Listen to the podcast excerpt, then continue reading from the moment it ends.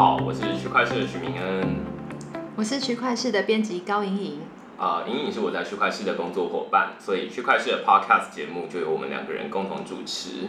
今天很开心，我们邀请到 Matters 的创办人张杰平来到现场，跟我们分享 Matters 这个区块链专案。先请杰平跟大家打声招呼。呃，大家好，我是杰平。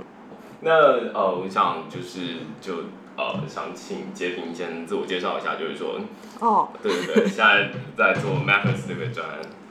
呃，我是今年四月份正式开始，就是把 Matters 当成一个商业项目，在正式开始启动的。然后 Matters 是一个内容社区平台，但它是跟一般的内容社区平台不同的是，它是架在一个呃分布式网络的底层的技术上的，所以是说它是一个用它可以说是一个它用区块链技技术驱动的内容社区平台。然后它中间有这个我们。埋了整个加密货币的这个体系在中间，所以大概是一个这样的系统了。我们今年四月份正式商业化运作，然后一直处在内测的状态，到今年年底十月底，就其实就是大概两个星期之后，它上面的所有内容就会正式的放上分布式网络了。然后十二月底之前应该会正式发布，就是新的网站、新的 APP，就是正式 launch 吧。所以大概是这样的一个节奏。目前还是一个内测社区，所以非常荣幸，一个还没有公开的 项目就已经 就来上节目了。对 对对。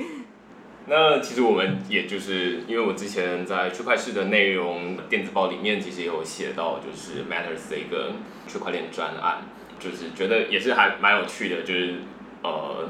不知道这个内容放到呃区块链上面的特别的用意是什么？不过我们这个看起来比较硬的东西，先摆到后面来说。我们先从就是你怎么开始接触区块链这里开始说起好了。哦。呃，没有，因为我是做，我以前是做媒体的嘛，区块链是个热词嘛，就区块链这个概念实在是太 popular 了，所以其实接触是很早就接触了，但我确实是花了，我确实是很久很久都并不知道他到底是在干什么，然后直到嗯去年年底的时候吧，遇到一个也是认识很多年的做技术的朋友，呃，他自己做了一个另外一个区块链公司叫 MusicCoin，专门用那个区块链来。和和加密货币来支持这个音乐体系、音乐音乐这个行业的，对对对。然后 MusicCoin 也是一个，当然它是一个已经运作了两年多的一个项目吧，现在仍然在呃从 MusicCoin 一点零到二点零，所以就他跟我讲了非常多，因为音乐跟跟新闻，尤其是跟内容产业是非常像的问题，就基本上当它的生产的。话语权释放给了所有普通人之后，其实传统的专业生产者就面临了很大的生存危机嘛，它的它的整个商业模式就垮掉了。然后我们需要重塑商业模式，而另外一方面就是版权保护啊，很多很多相关的问题其实都很像。所以他当时跟我讲 MusicCon 的那个运作逻辑的时候，我就觉得很受启发，就觉得那如果音乐可以的话，内容其实也可以往这个方向去尝试。那所以就萌发了这个要去尝试一下的念头，但当时其实想的并不是非常的清楚，就是只是知道这个方向。就首先对我来说，我以前一直是做传统媒体的，那媒体是一个呃相对来说在内容产业里边比较极端的一个方向，就是它是完全封闭的专业生产者生产内容，然后或者靠广告或者靠卖钱，就是卖订阅去卖给大家。然后像脸书、微博或者是 Twitter 这种是另外一个极端，就是完全是平平均化的发生跟生，对对对，就是用户完全是平均化的这个发生。然后那我就在想说，我本身也在想说，怎么样可以把编辑室打开，就怎么样可以让。更多的用户参与进来，但同时这个讨论是有秩序的。然后在这个本身就在想这件事情的前前提下，又遇到了一个好像说能把底层，就是整个下水道的那一层改变的这个技术，那我就会觉得，哎，真的很值得试一下。所以就也没有想太多，就觉得这个方向非常值得试，而且也知道这是个风口。风口的意思是。风口有很多资源，有很多机会，就是风口试验的，你可能去做实验的资源会比不是风口的做实验的资源要多，很现实，所以就觉得不能错过这个时机，然后就所以这个时候就跳下来试了试，对。所以其实一开始是想要让编辑室，就是本来是有几个编辑或者是作者生产内容，然后让，但是就有两个极端，一个是这个，对。那另外一个是像 Facebook、对。Twitter 这样子，就是全部都是有呃普通人就是使用者生产内容，然后我们想要做一个，但感觉好像 Facebook 跟 Twitter 又，呃，你会不会觉得它嗯太杂乱无章了？对，没错，就我觉得 Facebook，嗯，我我觉得我刚才想说的点是，就是如果我们先不说区块链的话，就因为我其实嗯最近几个月的一个很大的反思就是，我觉得区块链是个技术嘛，就是重点是我们还是要用它来解决什么问题。如果这个问题需要区块链，我们才去谈区块链；如果这个问题不需要，那我们就它需要一个锤子，我们就去谈锤子；它需要别的，我们就去谈别的。那所以，我最终这几个月我自己回头去想，我的思考还是比较在我这个问题上，就是你刚才讲到像脸书、Twitter 这样的媒体，就是呃，基本上它的呃它的呃。太过，我想想，就是它，它让每一个普通人都可以自由的发出声音，这是很好的。但是它的整个的筛选排序机制是非常由一个商业化的公司，就是非常简单的流量和广广告流量的逻辑这个控制的吧。所以它其实引诱大家就是不断的看到自己想看的、喜欢看的内容。那慢慢的话，对我来说。伤害在于我们没有一个所谓的公共性了嘛，就没有一个所谓的公共空间了。公共空间的那个那个秩序跟理念是不存在的。但当然，我觉得在一个开放的社区里，要去植入这种公共性是非常困难的。真的很像你在做城市规划的时候的那个什么社区营造，其实它是一个民主化的非常漫长的过程。但肯定不是一开始按照这个商业化的逻辑来想象的。所以，所以这个是一个初衷。那。到后面说为什么会用到区块链，也是因为在这个过程中，对我来说啊，一个很重要的痛点，当然是呃言论自由嘛，就是自由的发言，然后自由的发言不受任何的呃被动的力量的干扰。对，所以就是我以前参加过一些那个跟一些区块链的专家讨论，然后他们都。现在就是在区块链的世界里，大家都喜欢问一个问题，就是说，到底你这个项目为什么一定要用区块链嘛？对，就是你的这个 necessity 在哪儿？然后每次问到我的时候，我就说，我就想我的帖子不能被删。然后大家就嗯，simple but strong。对，就因为确实是，就它一个分布式的网络可以解决这个问题，这是这至少对中文世界来说是一个非常明显的痛点。是的。对，因为如果你的不管你是在公共议程、公共讨论里，你的任何一个环节。任何一方，不管因为任何原因，就是被删了，或者是因为被动的力量消失了，其实这个讨论就从此就歪掉了吧，就就缺失了。对，就这是一个很很核心的原因之一吧。嗯。现在看起来，呃，刚刚你谈的有分成两部分，嗯，前面的部分是跟区块链没有关系的，嗯，它在演算法的部分，就有点像我们很常，呃，就是如果你是媒体小编的话，你可能会特别感同身受，就是对，哦，你的内容可能不一定被就是 Facebook 打出来，那也就是说，这个演算法是由商业的逻辑所控制的，嗯。那这个这部分跟区块链没有关系。嗯。那跟区块链有关系的，其实就在刚刚杰婷说的，在内容不可以被删除的这部分。对，它在一个分布式网络上。对。OK，所以这应该可以分成两两部分来讨论。那在前半部分，就是说，嗯，Matters 在这边做的嗯呃演算法有特别的不一样。这这可能还是跟区块链没有关系。呃，对对对，这一部分关系不大。我觉得，我觉得，嗯，就是如果要谈区块链的话，当然除了呃，它内容储存在一个分布式网络之上之外，还是有很多别的可以做的点，比如说对内容的。呃，就是因为它内容储存在分布式网络之上，相当于每一个内容都有一个自己的 hash 嘛，就这个非常的确切，而且这个 hash 是有很清楚的时间和就是谁发了它的这个标记的，就是每一个文章都有一个自己专属的 hash。这件事情在短期内看不出什么，但在数据积累到很一定阶段的时候，其实就所谓的数字签名对版权做标记都是从这个地方开始的。那比如说像 Meta 现在设计了那个内容的上下游的结构，其实都是为了让内容跟内容之间，呃，我们的内容上下游的意思是说，比如说你可以由一篇文章的引，呃，inspiring，然后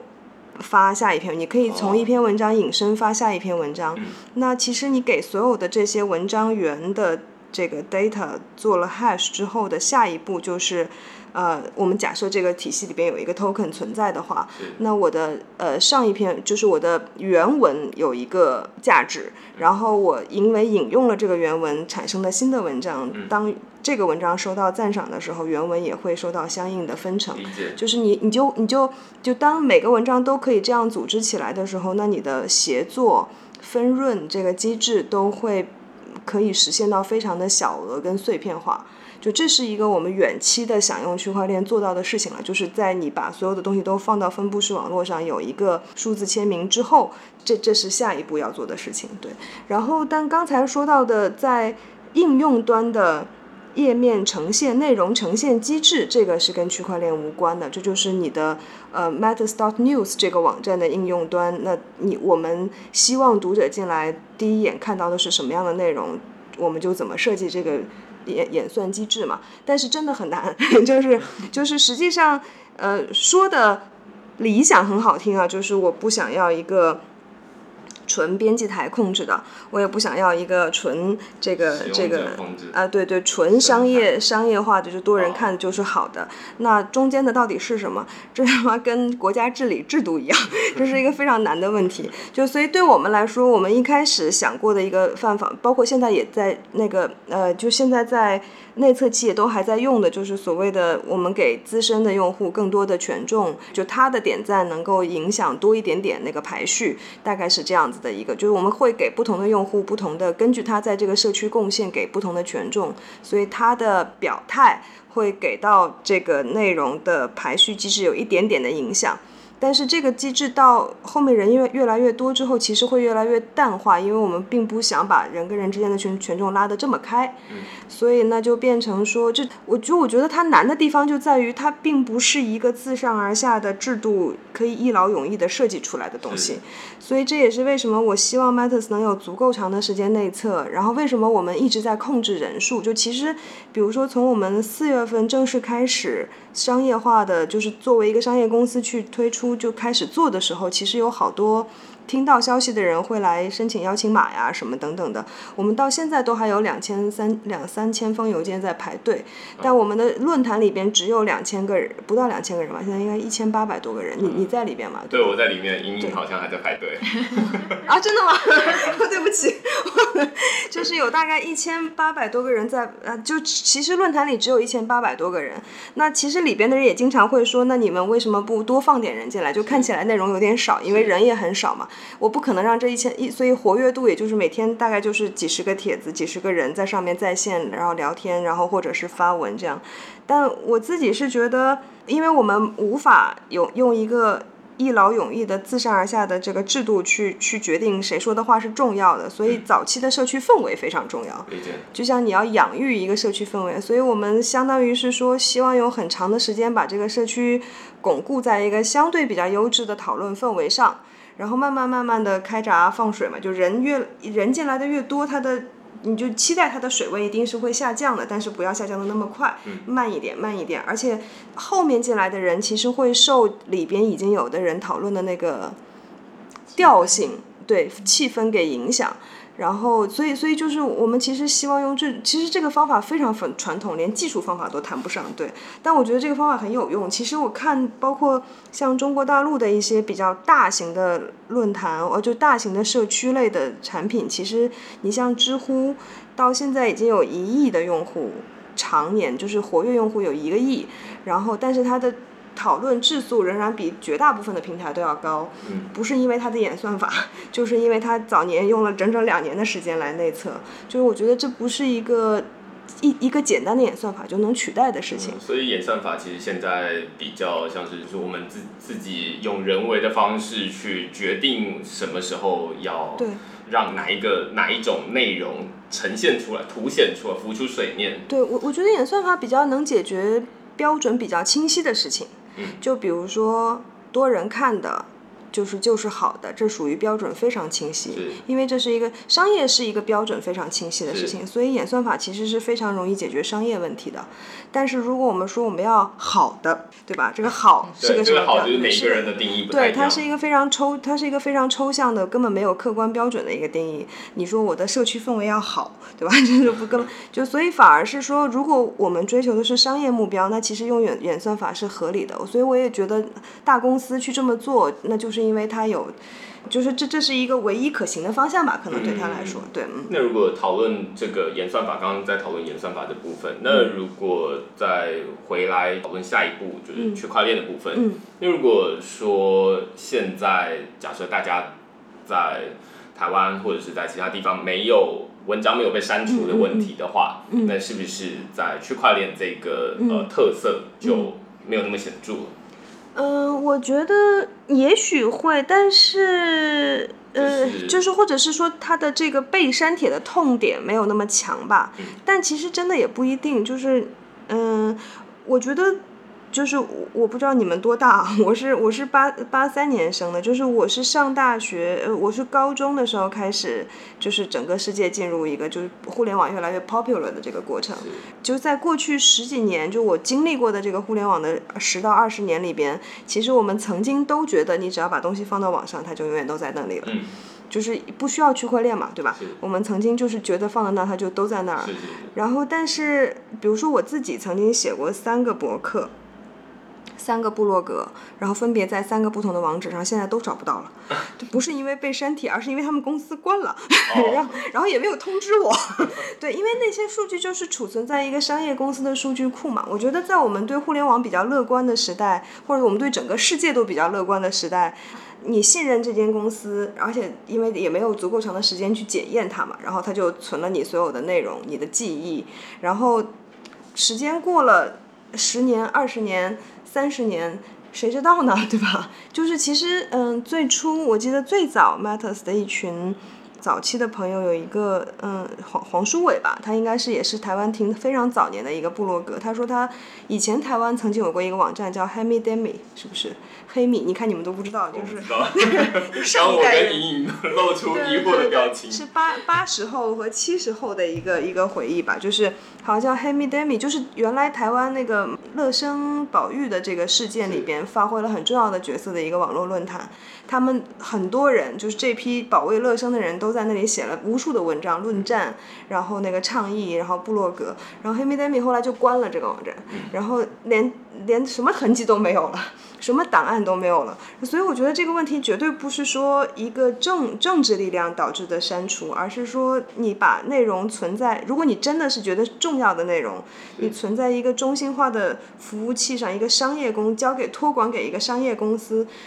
就本身就是所以其实呃，我们过去的想象都呃，至少我之前的想象会比较狭窄一点，都是会以为还没有经过时间的考验。对对，他就是短期内会看到政治事件是删除对。这些内容，但是事实上它在时间拉长了之后，可能呃，例如说呃，我猜大家都经历过无名小站，对对。对它的内容关闭，呃，或者是说有很多的东西它是要呃移除，就是让搬让你搬家的，那这就是对另外一个对商业上的没错，我觉得这个就是我，我现在还是觉得这件事情像一个实验一样，就是说，假设就像你可以这么理解，Matters 最少给你提供了一个不会永远不会被删的布罗格。嗯，然后我觉得这个问题反而是抛向用户的，就是你可以想象一下，你有一个真的永远都打不烂、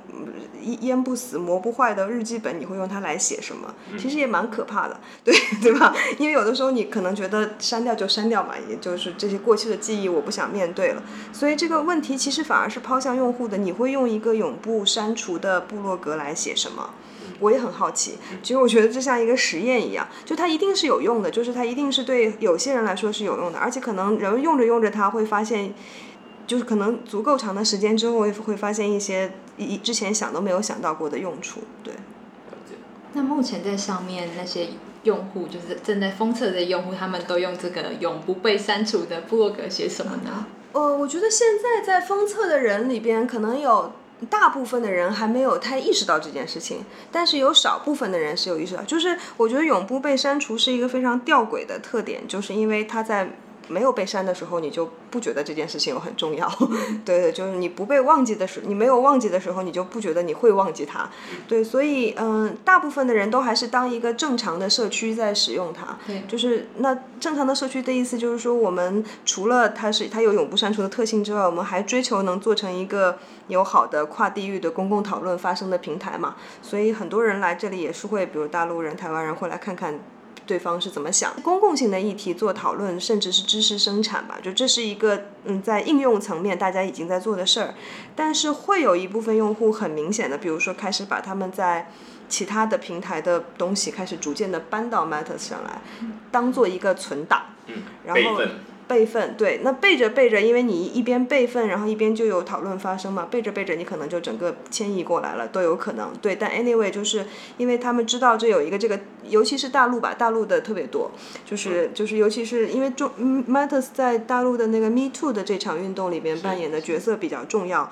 所以非常多的 Me Too 的。参与者，然后或者是就是受受害人，然后就把他们的陈述什么的全部都搬到这儿，因为他们在微博上、在微信上，就是不知道哪天就会被删掉了，这样就记录就没有了的。嗯，了解。所以刚刚莹莹其实问了这个这个问题还蛮重要，就是说其实使用者是不会感受到，在基本上，除非他被删过，要不然他可能感觉不到。他感觉不到他到底事实上来 Matters 使用的使用者，他应该是一辈子都感受不到这种。哎，他只会觉得他的文章一直一直存在着，是，但是啊，我其实很期待，就是所以我很期待，就是我觉得这是另一件事儿，就是比如说，假设我要创业做一间呃普通的商业公司，我都很难 commit 说这个商业公司能活。不能活一年就不错了，对吧？能活十年、二十年，你就很难想象这件事情。你像 Google，就是也就不过十几年而已嘛。对，就是就是我如果是创业做一间商业，就是我我的意思是普通的，就是中心化数据库的商业公司，我很难承诺你说 Matters 这个网站二十年后还在，因为我也不知道我到时候自己还在不在了。但是现在就不同了，就是如果你真的写在 Matters 上，那。不管我在不在了，不管这个公司在不在了，反正你的博客是肯定会在的。那我觉得这个其实是很很重要的一个承诺呀，而且这个承诺是就是它的机制决定了它就是能这样做出的。就是对我来说，呃，Matters 这间公司只是一个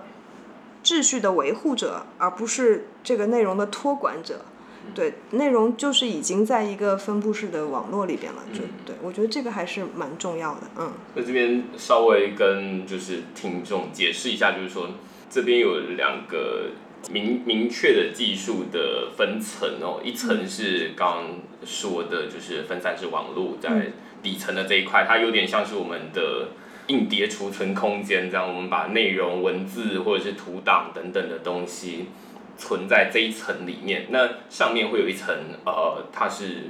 刚刚提到就是演算法这一层，就有点像是从这里面，对，对，就应用层从这个硬碟里面拿东西出来，然后我决定如何去呃 curate，嗯，就是我决定如何去把这些内容呈现出来，它我都究竟是要先呈现什么东西，后呈现什么东西，或者是说它要用什么样的呃。界面来呈现，那这是分成两层，所以呃，刚刚截屏一直提到，就是说呃，你的内容是永远会存在这个硬碟的底层的分呃分散式网络这一层，它是呃跟企业没有关系的，是。那企业有关系的其实是在上上面这一层，那所以即便 matters 就是呃哪一天就是哎那我们不做了，但是后它最终还是会存在。那，那只要有另外一间公司它过来，然后在应用层这边然后接。它里面的底层的东西拉上来，它一样可以重现大家存在上面的东西。其实对我来说，我会希望 Matters 未来不是一个 Matters dot news 这个网站这么简单，就它可以是一个呃底层的内容库，然后我们会开放这个内容库给很多 outlet 来做对这些内容库的再次的 curate 跟应用。我们其实真的想做的是说，现在比较像是一个，你可以把从工具层面，你可以把 Matters 理解为一个可以上链的编辑器。对吧？我就是你这编辑器每个人都可以有，写写上去就上链了。然后再往下一步，其实很自然的需求就是我们是不是可以有一个可以上链、可以区块链的浏览器？嗯，就是我们是不是有办法可以直接调用底层的这些，就让更多普通就让调用底层内容的这个门槛降低。甚至搜索那还是非常非常难，这 就应该是技术上的一个超级大难点。对对，但是但是如果可以的话，那你其实你的这个底层的开源性会越越来越强，越来越多的很多各种各样的不同的公司都可以来 curate 你的这些内容。其实这个是我们想要做的方向。就 Meta Stock News 只是一个我们的应用层而已。对，嗯，理解。所以哦，对我刚刚其实少补充了，就是说相对于现在，例如说 Google 它其实是应用跟底层。是绑在一起的，对，所以呃，它的内容，例如说，我这间公司关了，我就是这两个，这两个我就都没有了。那所以呃，你唯一能做的事情就是，要不然你就是搬家。那所以我出了一个搬家工具，让你移到其他地方去。那但是现在就是这两件事情是分开来的，嗯，所以就可以达到现在这样的效果。对，没错。这里比较有疑问的是，之前因为你在那个端传媒嘛，那也是开他们开始做付费的部分，嗯，然后会想要知道，因为您受访的时候会说希望是好内容活下去，嗯，但现在听起来比较像是那个活下去的定义有点像不是经济上面的活下去，而是一直存在那边的感觉。嗯，经济上的活下去当然也很重要，但是经济上的活下去不是一个，呃，就是。我觉得商业模式的创新是一个非常，呃，更大的一件事，就是是一个很体系化的事情，就是不是你做了一步就能做到，你得好多步都做到，可能才能往商业模式的创新那里迈一步。所以我当然还是很追求好好内容能活下去，但是我最近半年做社区的一个很强的感觉，就是我觉得对创作者来说有回报是非常重要的。然后也是可能唯一让这个事情能永远的可持续下去的一个一个一个要要去努力的方向，但是如果只是有回报是没有用的，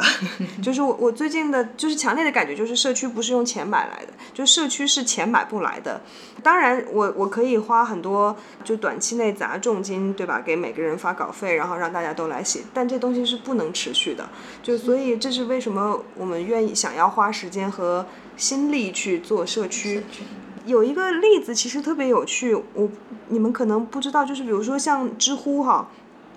知乎一直以来就是可能除了这一两年开始做内容变现付费之外，一直以来都是免费的，就大家就是免费写，然后免费用，然后就是所有的人都没有在上面得到钱，但是就非常非常多的内容，然后很多人花很多很多时间去回答，就是为了那个。头衔对你的问题被多少多少人就是赞了赞了赞了赞了赏，然后今日头条是另外一家很大的那个内容聚合公司嘛，就是他们的抖音也是他们旗下的，他们在去年的时候推出了一个叫做悟空问答的项目，然后就是完完全全抄知乎，然后他们砸了十亿挖知乎的大 V，就是那种挖的方法就是你在知乎答钱不是答题不是没有钱吗？你在我这里答题是有钱的。嗯，基本上我有好好多朋友都去都都被挖了过去，然后他们就是每天大概答个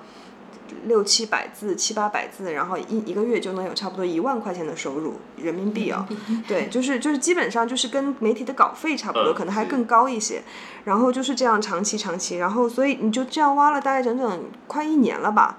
然后悟空问答前段时间宣布这个项目失败，就是也没有说宣布失败，就是这个项目就差不多要收缩了、关闭了，因为发现没有用，就是就是这样挖过来的人，他们只是过来答完题拿完钱就走了，他们并不在下面真的跟那些读者互动，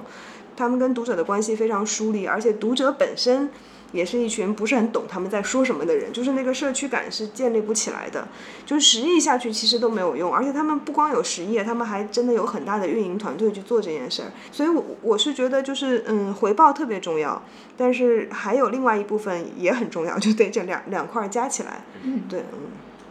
所以在回报这一块，目前 Matters 看起来是有一个在平台上面有一个代币叫做 MAT 代币，对对对，嗯。那但是在社群经营的这一块是得纯粹靠人力来想办法创造这个氛围、讨论氛围。那这个是目前看起来是比较没有办法应用到任何的技术的这一块。呃，现在就是因为整个。回报体系，我们是这样想的，就是 Matters 本身不做自己的内容生产嘛，Matters 始终是一个中介去媒合作者跟读者。所以就是呃有免费的内容生产，就是用赞赏，就是用 gifting money 嘛，就是用这个呃小额的赞赏来支撑。那它的要素就是我们什么时候能让 mat 变成真实的钱？那那现在比如说我们其实已经平台花掉了，就我看了一下，现在应该大家流通的就在平台上流通的应该已经有三十万的 mat 了吧？就什么时候这个 mat 能变成真实的钱呢？那些现在钱包里有钱的人就能拿到钱了嘛？对，你你钱包里有多少？呃，两百四十八。哦，还可以，还可以，还可以多，你可以多写几个帖子。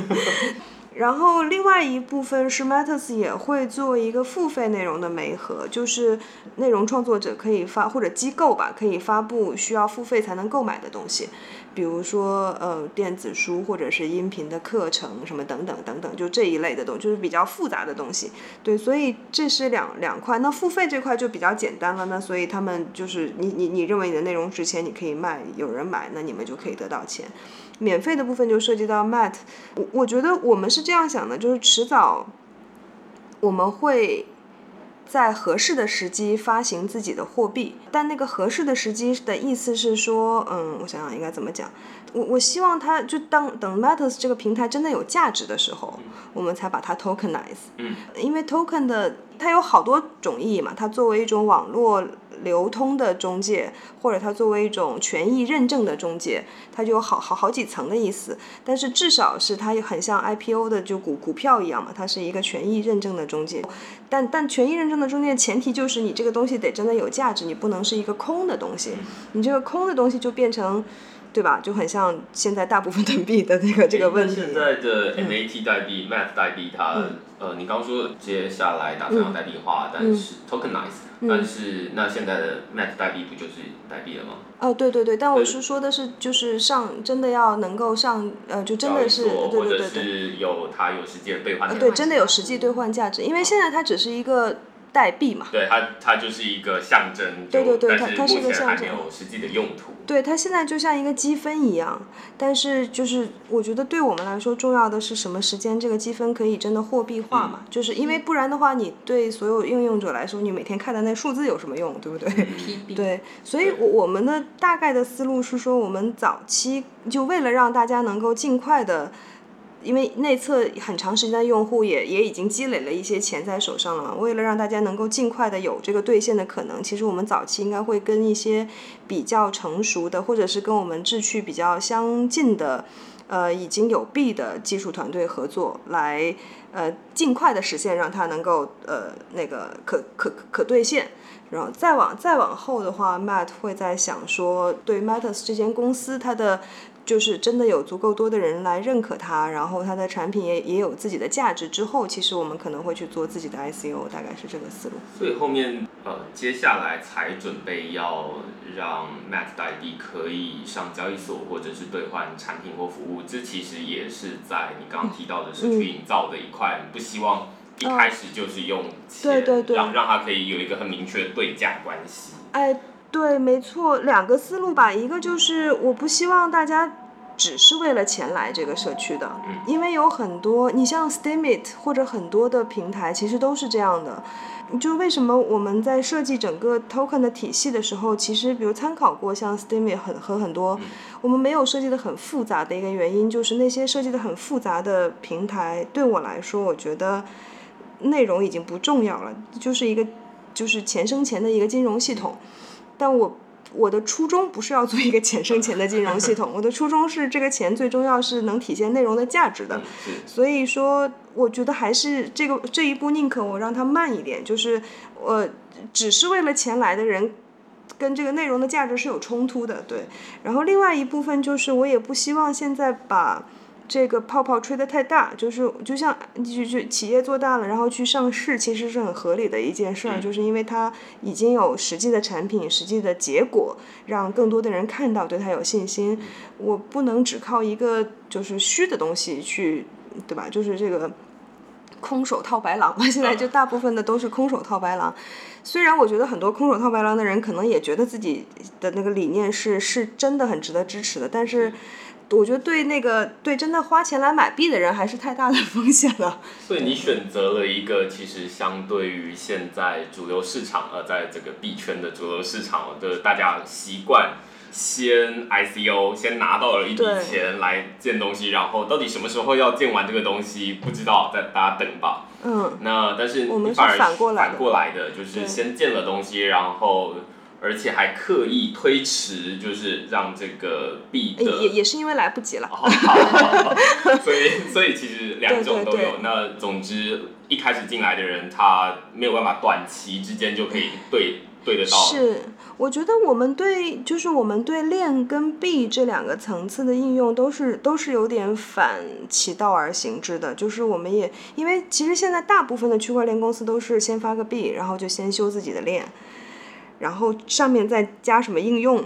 再说再去找。现在有非常多非常强的技术团队都在做这些事情，然后我觉得这件事情非常夸张，就是因为大家都在建自己的公链，开什么玩笑？这个世界两年之后肯定就会剩下那几条啊，对，然后因为你找不到落地项目，你就会死掉啊，或者也就就浪就很浪费嘛，就但但但当然，就我也理解，就是因为真的很技术很牛的人都希望能够在这个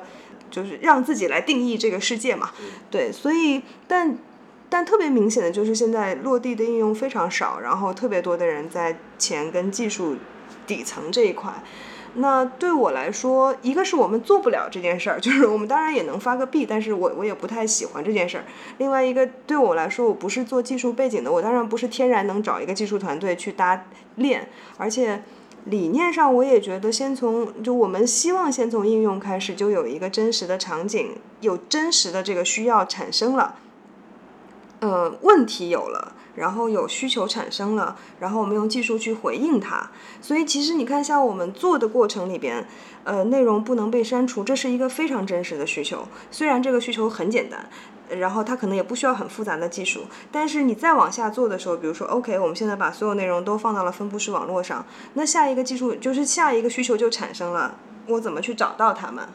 对吧？我的浏览器是什么？我我怎么样可以让我的用户知道他的这个文章还在哪些地方？然后你的搜索浏览怎么做？那这就是真实的需求了。那这个也是现在很多技术公司其实本来也在做的事情，但是因为因为他们是从纯技术理念开始的，就是我我是觉得对我来说我没有能力从纯技术理念开始啊。另外一个从需求开始。的好处是我有数据啊，就是我有很真实的应用场景，我可以不断的去试，而且对我来说这个比较 make sense 一点了，就我可能不是一个纯技术理论创新的，我不可能是嘛，对，嗯。所以其实呃，我现在使用到现在，就是使用 Matters 到现在，我也有一个很强烈的感受，就是说这是一个另外一个场景，就是它像它其实就像是我们在使用 PTT 论坛一样，那它只是另外一个论坛，但是我没有特别感受到它。的背后的技术有什么特别的不同？甚至它上面发给我的 Mat 代币，我就觉得哦，那它就是 PB，只是差别在于哦，刚刚我们好像一直都没有讲到这个币到底是怎么获得的，就是这其实是在 PTT 上面是你发文章，然后它计算你的数字或者是你的编辑时间来决定你要给你多少 PB。嗯，那但是在 Matters 这边，它其实是说你发文章相互的这个赞赏，嗯，对，那就是如果有人觉得哎，你就是。这个这个文章写得好，所以我就在赞赏你这样，那所以你就可以拿到 Mat 代币。但是这这其实对于使用者来说，他你没有特别，我们没有特别跟他说，他其实是不会知道。这个后面到底是不是使用区块链？即便今年底之后上线了，上到把这个整个平台搬到链上面，还是会有感受。呃，十月三十一号之后就会有了，是因为我们在前端上做了一些呃小小的显示，就是比如说你把文章发出去之后，其实你的文章就已经发到分布式网络了嘛。那为了让为了能让你体会到这一点，其实我们会有一个就是呃小小的视窗，就是你发布了这篇文章之后。我们其实会给你提供一些及时检测到的节点，你可以。试一试，你会在别的网站，就是有一你会在一个完全不同的网址上打开同一篇文章，你就会感觉到了你的文章不是只存在这一个网站上，但只是一个前端上让你感受一下而已，这样对。OK，所以其实就是从无论是从这个论坛，从 Matters 这个地方，然后跟就是一直都是从使用者出发，就是说他需要一个这个地方，所以我们来做，但是技术到底是怎么样，我们在后面再补上。而没有不是说不是说我对我我我们要不是一个底层链，哦，不是的，我们不是这个逻辑，就我们肯定是从需要出发，而且另外一个，我觉得我们其实真的区块链的团队大概也是今年就是三三个月之前吧，开始比较 focus 在区区块链这一块，之前比较多还是在前端，就是就还是在那个应用层这一块，但是具体我们在区块链这一端做的。努力，就比如说要去打打造我们，就是要要把我们自己的内容放到分布式网络，然后要找到合适的接口，然后要探索一个上链编辑器，就是如果它可以一个，嗯，它可甚至可以作为一个一个工具被广泛应用的话，有很多难题要解决吧。然后还有很多未来的，就是在你如果真的把文章发到了分布式网络之后，怎么去搜索到它，那是一个超级难的问题。但是这些东西。不需要给用户知道呀，对吧？他只要能搜索到就行了嘛。对，我不应该就这些东西不应该拿出来，就是不是应该就像你用 Google 一样，就那么简单，对吧？你不用去说我背后。做了多少东西？对，就是 就只要说你产生，你可以找得到你要的东西就可以了。那到底后面是使用 AI，到底是使用各种不同的技术？你最终是要解决的是这个问题嘛？嗯。哦，我我想我想问的是，除了我们刚刚有提到链跟币这两个部分，还有你觉得在正式上线之前有还有其他的事情是会？出来的正式上线之前可能没有了，就正式上线之后会有很多新的东西。就是我我嗯，我觉得这个是我自己做社区产品的一个呃学到的东西吧。就是对我来说，这个公司是有一个，就或者我们的团队是有一个开发的方向的。就比如说，我们要去慢慢的支持。多人协作，嗯然后呃非常小额的分账，然后让每一种引用版权引用都可以得到一点点的回报，就这是都是我们就嗯更开放的协作，然后更小额的分账，分润分润系统，这都是我们要去做的方向。然后还有就是希望在这个应用层面，它不只是一个你发布内容的平台，它还是一个 community building 的平台。就是现在是我们来 build 这个 community 嘛，那未来。其实应该很快吧，可能半年左右就会有一个，就会新的一层功能是说，你可以在上面搭，就像 Facebook 社团一样，你可以搭自己的 community。然后那这些都是方向，那方向我觉得社团妙的就是，嗯，你在这个过程中其实。需求是从大家的使用中涌现出来的，然后，所以我其实除了方向之外，没有非常清晰的，就是这个产品一定要怎么样怎么样怎么样。其实是会根据大家涌现出来的那个需求来做调整的。对，我觉得这个也是跟你做工具类的东西和你做纯技术类的项目，或者你做媒体类项目很不同的东西。因为就像你这个，因为社区是活的嘛，你想让它活，你就不能有太多。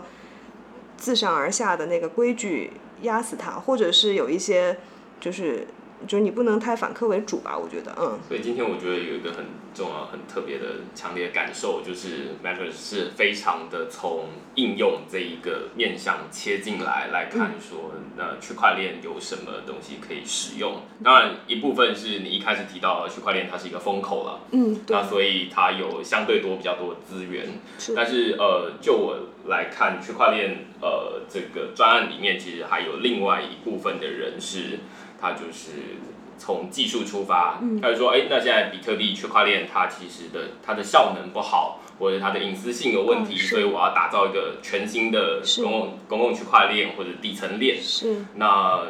上面到底要搭什么应用？再说，是。就是我们希望有越越来越多的应用，但是你是完全从反方向切进来的。对。前我觉得前者也很好，但我没这个能力嘛，我不是技术人，我要是我要是那个计算机。”那个就反正我我如果是一个计算机大大大牛的话，我肯定会选择前一个方向。但对我来说，我当然是要解决我的问题。然后，而且我们的团队里边的区块链工程师其实也还挺，就我觉得他们也还蛮 inspire，就是蛮喜欢这样的方向的，因为就是有很实际的数据和场景可以去试，而且不停的试啊。对，最后一题。因为杰平是做内容出身的，所以其实特别想要问说，目前啊很多对于区块链的报道，不知道你有什么看法？或者什么建议？哦，就大部分都很差，除了区块式特别好。谢谢。区块式真的就是因为写的特别深入浅出。那天重建发给我一个，你们你你们之前应该刚写过 Litecoin 吧？对。对，因为我我也其实也看了很多写 Litecoin 的报道，就是就很少有能写的这么就是清楚的，就是非常非常的非常的，包括你刚刚说的那个硬碟的比较，我觉得也。比喻也非常的生动，就一下子就懂了。这没有 say 过。我们没有没有要要来互相。哦，我是主动的，我是。想说，对于听众可能可以给予他们一些建议，在他们看这些报道的时候，应该要注意什么？嗯。我觉得就是可能两点吧，一个就是首先不要害怕 buzzword，就是因为现在我觉得有很多人一听见区块链就已经把它就是屏蔽掉了，就觉得你又来骗人了，或者是到底是什么我我也不懂，然后就直接把它屏蔽掉了。但我觉得这样不好，就是得还是得去学习新的东西嘛，就这个本身是，而且新的东西可能会带给你真的很多新的想象空间，但是在。看 buzzword 的时候，真的要挑好的来源，对，就是我觉得要挑可信的、有 credibility 的 source 非常非常重要，因为你可能没有能力去判断哪篇文章好或者不好，那你有能力判断的是说它的 source 你相不相信嘛？所以我一般都会建议我的。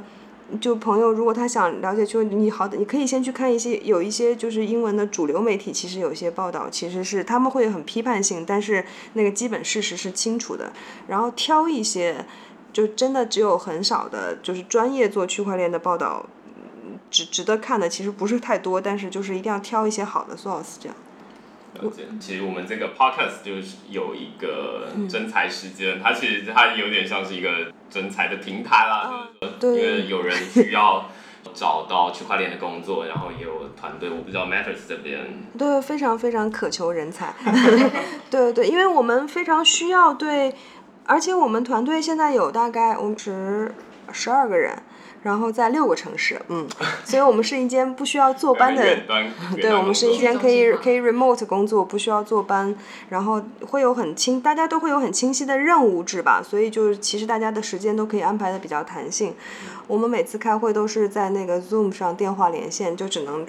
一开始的时候我们连那个连线都不要求大家开视频，后来觉得不行，就都没有见过大家的那个状态，就是我们会要求星期一开会的时候一定要开视频，其他时候都就得就不知道大家什么状态，对，所以但我们现在非常缺，就确实非常需要好的产品经理跟好的区块链工程师，对，然后我们也非常希望，就是如果对这个事情感兴趣的人，他得对。嗯，对广义的内容产业和对社区是有强烈兴趣的，因为就团队的有共同的 mission 还是很重要，就这样的话沟通起来也会比较比较简单，对，嗯。